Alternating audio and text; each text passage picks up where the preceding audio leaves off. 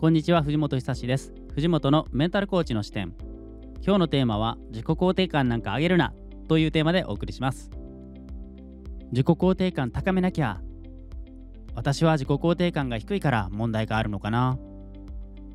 ひょっとして私の自己肯定感低いのかな。そんな風に悩んでいらっしゃる方も多いかもしれません。以前の私にもそんな時期があったんですね。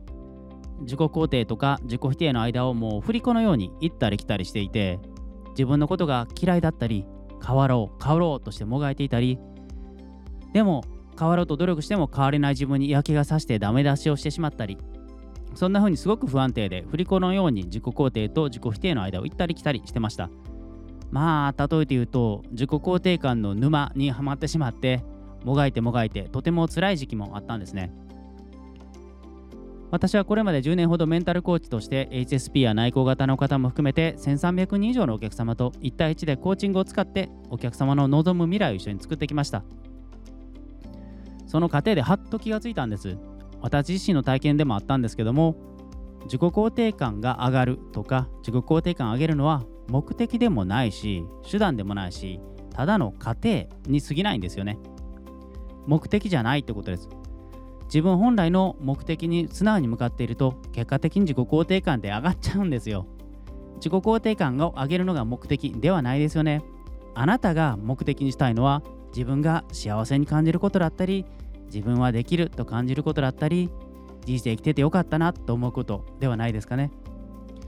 自己肯定感を上げるということにこだわっている人よりもそういう自分本来の目的幸せに生きる幸福を感じて生きるそちらに素直に向かっている方が幸せを感じられるし生きていて楽しいと思うんですよね。実際にクライアントさんを見ていてそうやって自分の目的に素直に向かっている人の方が生き生きしてるし生きていて楽しいことが明らかです。あと最近だと自己肯定感商売とか自己肯定感商法をやっている人たちを見ていてもううんざりしているっていうのはあります。自己肯定感が上がるのはただの過程に過ぎないので最近では自己肯定感上げようとは全くしなくなりました。極端に聞こえるかもしれないんですけども自己肯定感なんてもう本当にどうでもよいです。それよりも自分の本当に向かって幸せだな幸福だなと感じながら生きる方が私にとっては大切だしクライアントさんにもそれをお勧めしています。だからもしあなたが自己肯定感高めなきゃ私は自己肯定感低いから問題があるのかな。ひょっとして私の自己肯定感は低いのかな？そんな風に思っていらっしゃる方がいらっしゃったら私はこう伝えたいです。大丈夫。必ずそこから抜けられますから。自己肯定感なんか上げなくても大丈夫です。低くても良いです。一番大切なのは自己肯定感が上げることではなくてあなたが自分が幸せだなって感じる自分本来の目的に素直に向かっている状態です。その方が絶対幸せですし生きていて楽しい生きていて充実してるなと思えることが増えます。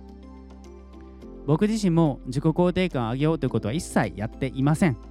それよりもご飯が美味しいな。今日はめちゃくちゃ料理うまくできたな。俺って天才？とかこの仕事ができて本当に楽しいな。ラッキーだな。この人と奥さんと一緒に過ごせて幸せだな。一緒にキャンプに行けて幸せだな。一緒にご飯が食べられて美味しくお酒が飲めて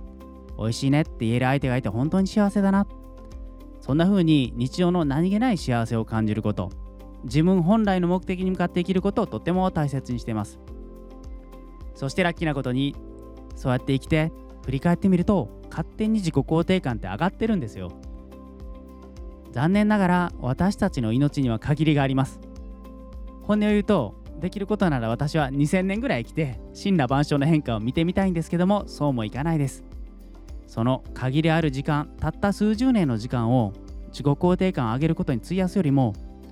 毎日幸せを感じながら仕事をしてクライアントさんのサポートをしてああいい仕事してるなとか日常生活をしていてあご飯おいしいな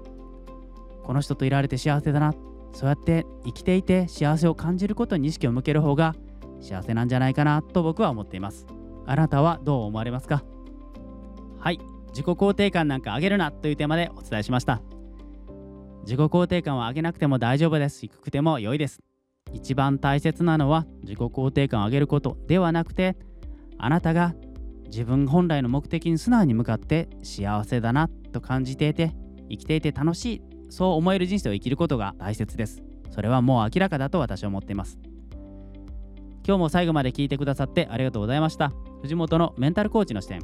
感想ご意見こんなこと話してほしいは Twitter でいただけると嬉しいです。いいねとチャンネル登録もよろしくお願いします。